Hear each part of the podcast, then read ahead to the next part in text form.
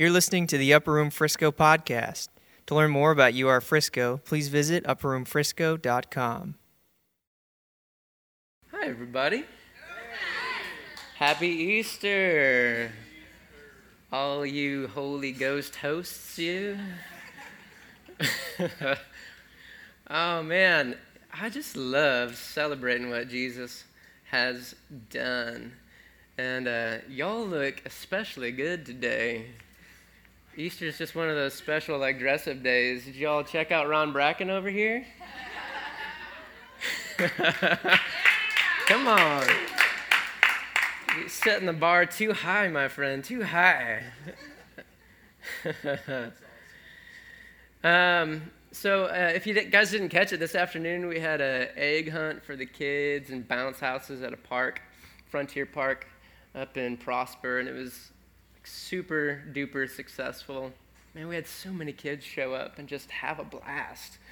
And um, all the parents, I think, on the way out of there probably reinvigorated the coffee industry in Frisco because we all needed to pick me up after that. um, but it was so much fun. Um, can I see those hands again? Who, who's here for the very first time? Love you guys. Welcome. I hope you have a blast. Well, we're celebrating Jesus. Um, this guy, he was formed in a womb in a woman who had known no man.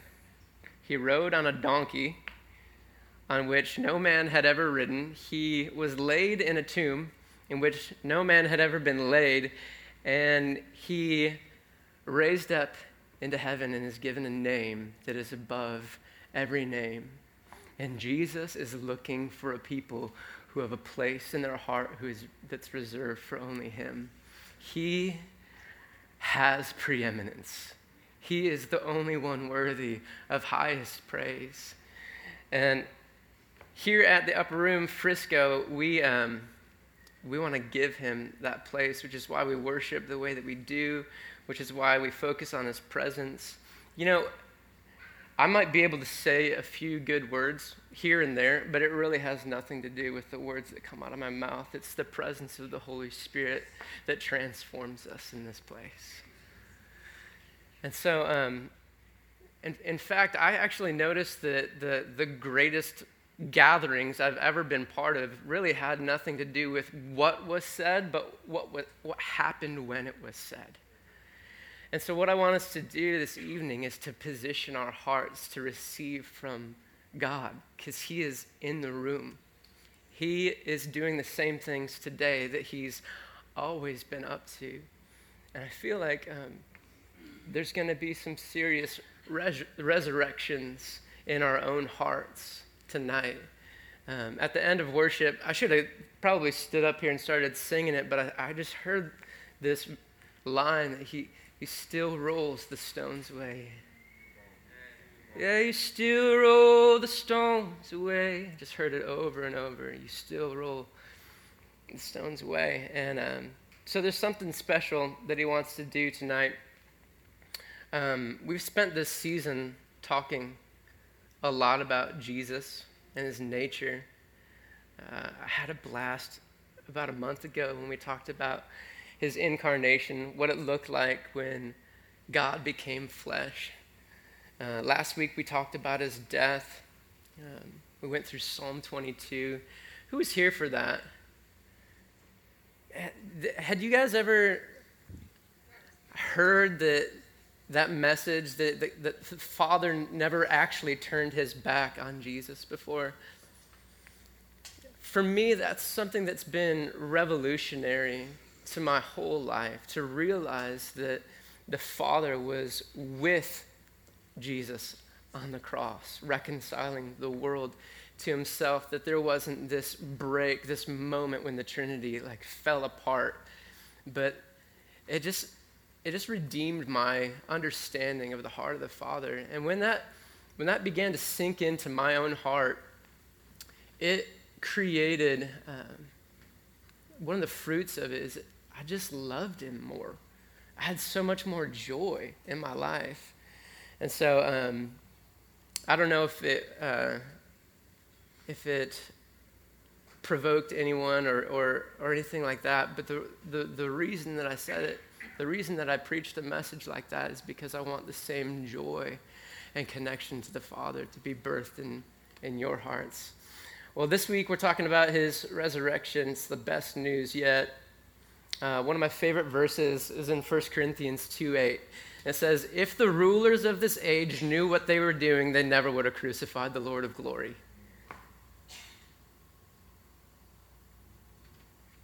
It's like they let the cat out of the bag. And this particular cat happened to be the all powerful lion of Judah. But like they didn't have a choice. They couldn't just let Jesus continue to walk around undoing the domain of darkness by like healing the sick and raising the dead and forgiving sins, right?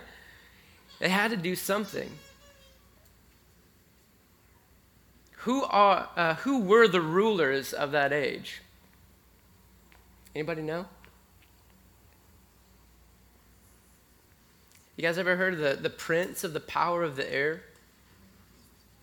In 1 John 5:19 it says, "We know that we are for, from God, but the whole world lies in the power of the evil one." So the rulers of that age the, in 1 John, John er, in Corinthians, Paul wasn't just talking about um, the Romans or the, the, um, the priests, you know, that he was actually talking about unseen forces of evil that were pulling strings behind the scenes, making sure that Jesus ended up dead.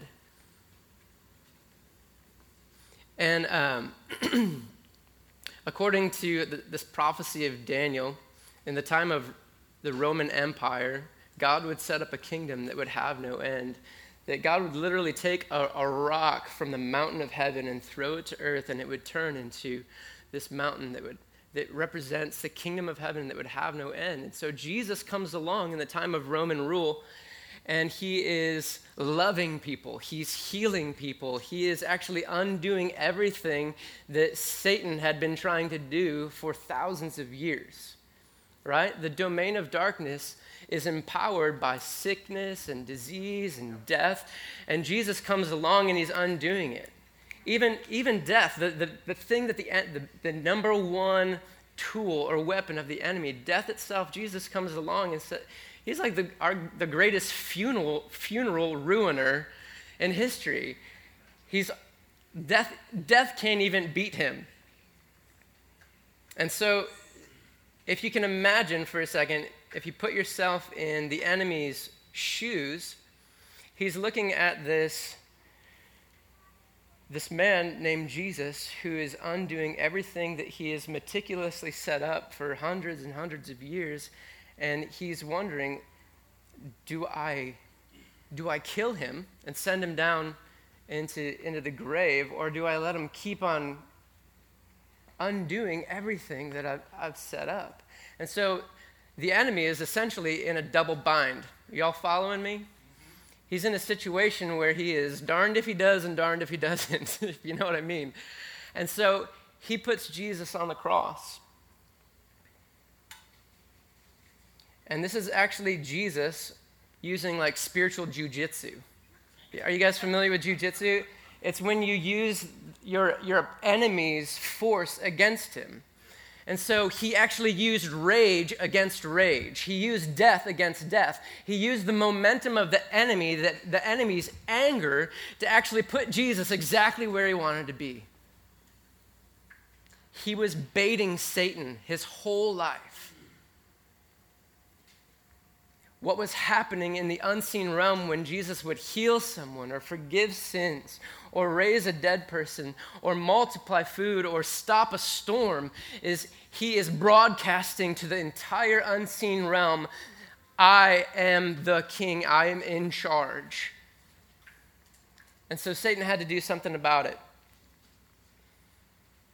If the enemy really knew the scriptures, he probably would have meditated on the one that says that love is stronger than death, though. Because what he did is he put he tried to put love inside a container called death and it created a pipe bomb that broke down the gates of hell.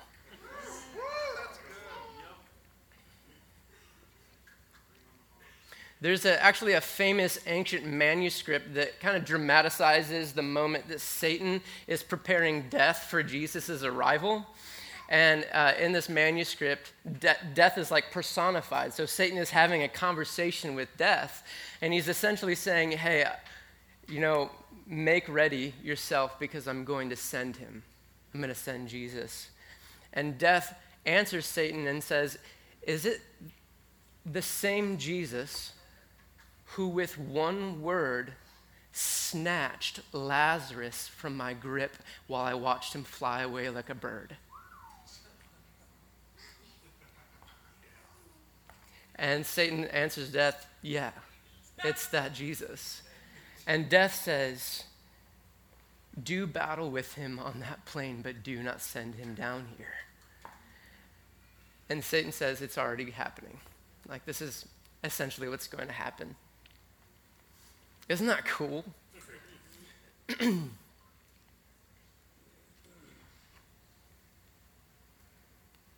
so Jesus becomes this perfect sacrifice. It says that he's perfected by what he suffered, but it also says he's not just a sacrifice, but he's our high priest.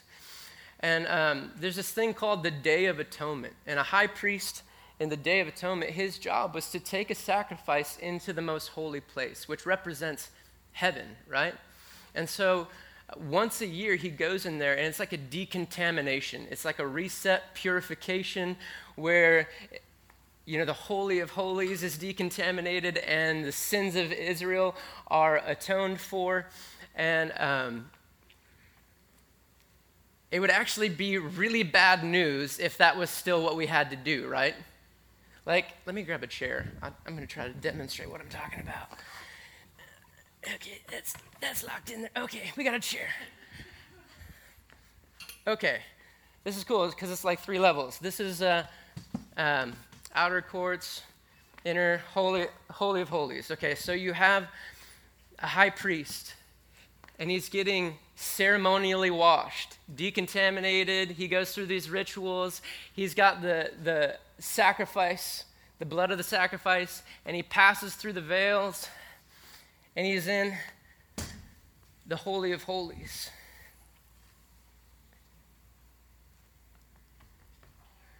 How many of you guys want to be here? Wouldn't you want to be in the Holy of Holies?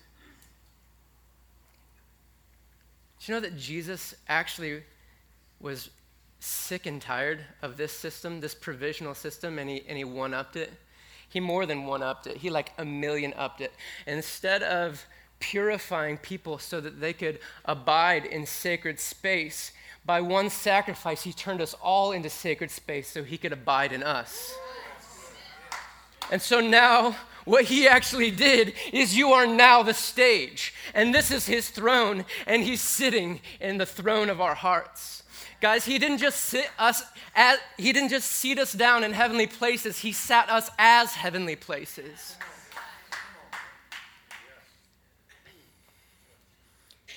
And we went from being able to visit his location to being his habitation. Yeah, this, this is the good news.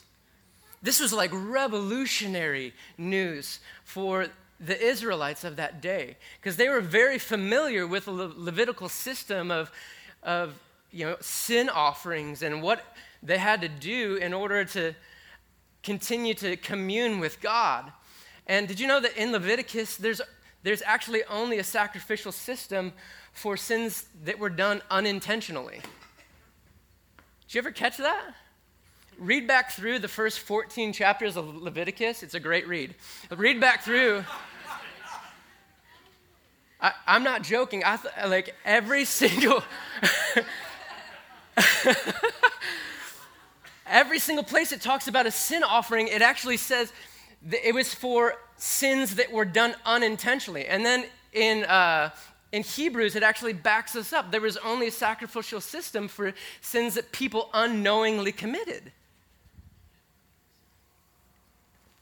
But how many people knowingly have committed sins? This is why when Jesus came along forgiving people of their sins, the Pharisees were enraged because they're saying, Who is this man? They don't, he doesn't even know what kind of sin he just forgave and what kind of offering needs to be done. And the Jews are like, So you're telling me that there is a path to the presence of God, that we can be reunited to the Father, forgiven of everything that we did unknowingly and intentionally? And Jesus, with his life, death, and resurrection, says, mm hmm.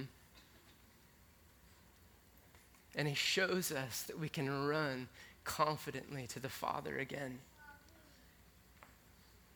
See, the Bible isn't a story about how to make an angry God happy, it's about a happy God pursuing his people. It's about a God pursuing his bride. It's about a father pursuing his kids. We were the ones that hid from him, and he never hid from us. What we did is we ran into what we thought was our own freedom, but it turned out to be a prison. And when God realized, I mean, he knew it all along, but God couldn't free us from outside the prison walls, no matter how much he yelled into the prison, no matter how many prophets he sent saying, Come out, come back to me, come out. He couldn't free his people from outside the walls of the prison. And so what he did is he got in the innermost cell with us. And I think we all know what happens when a saint gets in the inner cells of a prison and begins praising. Jesus comes back with the keys. See, Jesus was able to do these huge things while still doing the small things. Have you ever noticed how when God shows up, he's doing something corporately and personally at the same time? And somehow you feel like you're the most important person in the room. So while Jesus was actually reconciling humanity back to the heart of God, he was doing all of these amazing details along the way. One of these details is um, when he took care of the heart of this woman that he loved, and her name was Mary Magdalene. And Mary was this person who Jesus basically ransomed out of extreme darkness. Whatever kind of life she was leading, we don't know, but it said that she was delivered of seven demons. And then she is this girl who's at his side wherever he goes until the worst day of her life, and, he, and when she sees Jesus' life slipping away on that cross. And she feels her own life slipping away while he dies. And then early on the, the third day in the morning, before the sun comes up, these Mary and the other Mary, and I think the other Mary too, three Marys, they go to the grave because they want to they want to actually anoint his body properly. And uh, they're wondering, you know, who's going to roll this stone away? It's, it's too heavy for us to roll away. And you guys know the scene. They get there, the stone's already rolled away. The garments are, are laying there. Uh, all the Marys except for Mary Magdalene go away, and Mary is, is sitting by the tomb just, just weeping. And she looks back into the tomb, hoping maybe she gets this, maybe she, they just hallucinated the whole thing, and maybe he's actually in there still. He, she looks back in the tomb, and there are these two angels in there.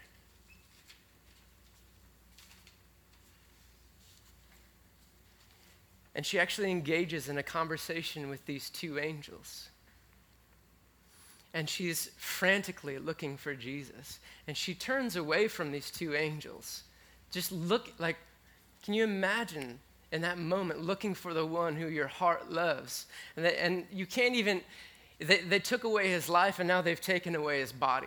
She can't even get close to Jesus' dead body. And she turns from these angels any of you guys ever wanted to see an angel before? How about like have conversations with two angels who've manifested in the physical realm and you're seeing them with your open eyes? She's having a conversation with angels and she turns from them because angels will not suffice when you're looking for Jesus.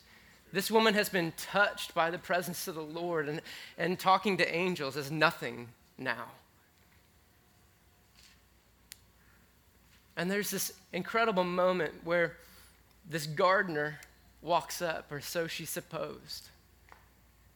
And Jesus, who's disguised himself as this gardener, says, Woman, why are you weeping?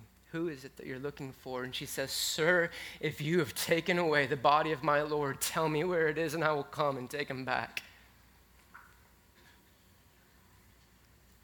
And in that moment, Jesus says her name, Mary. And all at once, she's awakened to that voice. She's familiar with the sound of eternity and love and kindness and mercy. No one talked like Jesus. Graciousness is pouring from his lips, and she hears her name on his lips, and all of a sudden remembers he said he was going to rise, and he is risen. And all this hope and excitement fills her again, and she's thinking, I'm not going to have to go back to my old life. What he said is real. And she's lunging at him, right? She says, Rabboni, which is Italian for teacher. I'm just kidding. It's not Italian. It's.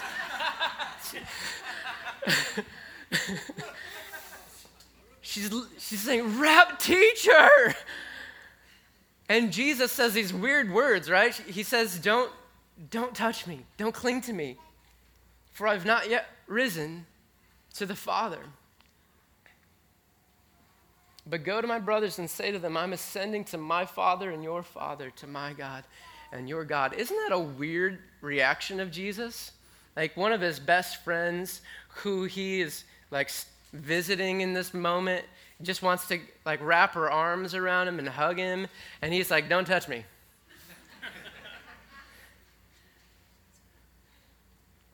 well remember what i said about this this chair this high priest see the high priest goes through this ritual cleansing and he avoids unclean things people, unwashed hands, dead bodies, anything that could possibly make him unclean because he has to go into the Holy of Holies where Yahweh is, who is a billion volts of life, love, and electricity. You know what I mean? And if someone with a lessened life force comes into the presence of perfect life, sometimes they die. You know, the, the, the, sacrificial system was actually provisional so that Israel could be close to God. Not because he had so much rage at them that he wanted to kill them if they sinned. He was telling them how to be purified so that they could spend time together. And so Jesus, the high priest, has been perfectly purified. He's a perfect sacrifice and high priest. And where is he going? He hasn't yet ascended to the Father. Are you guys getting where I'm going? He is going to go into the holiest place with the sacrifice that would make atonement for all of humanity. And he stops for Mary. He actually interrupted the most important moment in all of history for this sweet woman's heart. This woman who is falling apart, weeping completely lost, who he loved with all of his heart. And if you can imagine him, you know, coming back from death, from that lowest place, and he's, he's heading up to the Father, and, and he hears this woman's heart named Mary Magdalene weeping for him, and he says, I gotta stop. And that, I don't know what would have happened if she actually touched him. like, it was probably a really big risk. of course, he's got everything in his hands, he is Jesus. But you guys picking up what I'm spilling? Jesus interrupted Easter for one person. And I feel like what the Lord wants to do right now is he wants to interrupt Easter for each of us. See, there's this big thing. We're celebrating the, the risen king, but he is saying, you know what? I, I leave the 99 for the one. He's saying, I'm here for you. I'm here for you. I'm here for you. I'm here for you.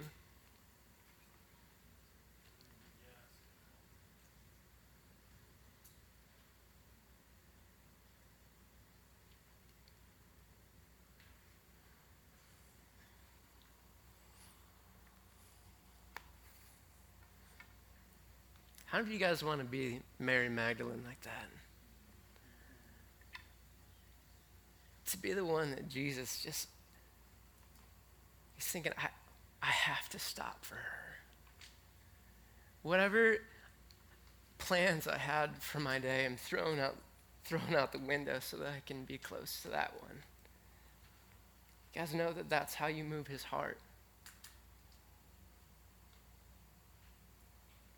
He is the one who knows how to, to leave the 99 and go after the one. And, and yet somehow he's, he's still holding on to the 99. You know what I mean? You know, Jesus ha- was in one place, right? He had one body. That's why he was saying to his disciples, you know, when, when he's explaining to him, like, I have to go someplace where you can't follow me. And he's saying, it's, it's better that I leave. Because if I go, you're going to get the Holy Ghost. And see, Jesus actually wanted every single person in this room, every single person on the planet to have a front row seat to his heart. He wanted to, he's not about confined spaces. He has, he has like a, a holy version of claustrophobia. He hated being stuck inside that box. he just blows every box that we create, right? He didn't want to just be in one place. He wanted to be in every heart the same way he was with John the Beloved, the same way he was with Mary of Bethany, the same way he was with Mary Magdalene. He wanted to be that close to every single heart, and he knew how to do it.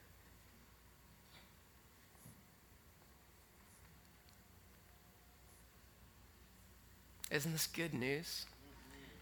That we're never ever going to have to go through these ritualistic cleansings to get near Him. That He did everything possible so that He could forever get as close to us as possible. Let's stand and pray and thank Him.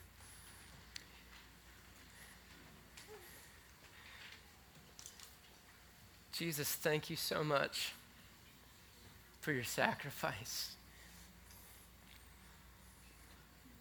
The worship team comes out, let's sing another song to the Lord. Jesus, we are so grateful for what you've done and what you're doing right now in this moment and what you're going to do in our families, in our own lives, in our city, in our church. You're better than we ever imagined, Jesus. You've treated each one of us like your favorite.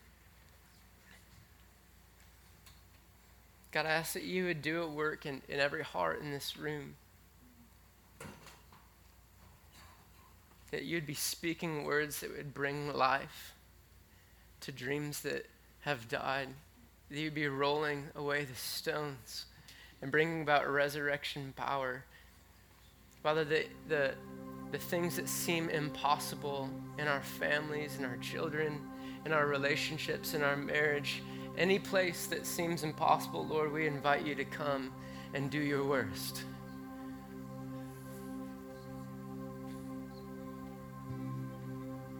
Thank you, Jesus, that you've sent the Holy Spirit to live in us. That you have turned us into temples of the living God. Thank you, Jesus, that you bought us with a price, that we are no longer our own and we belong to you. We belong to you, Jesus.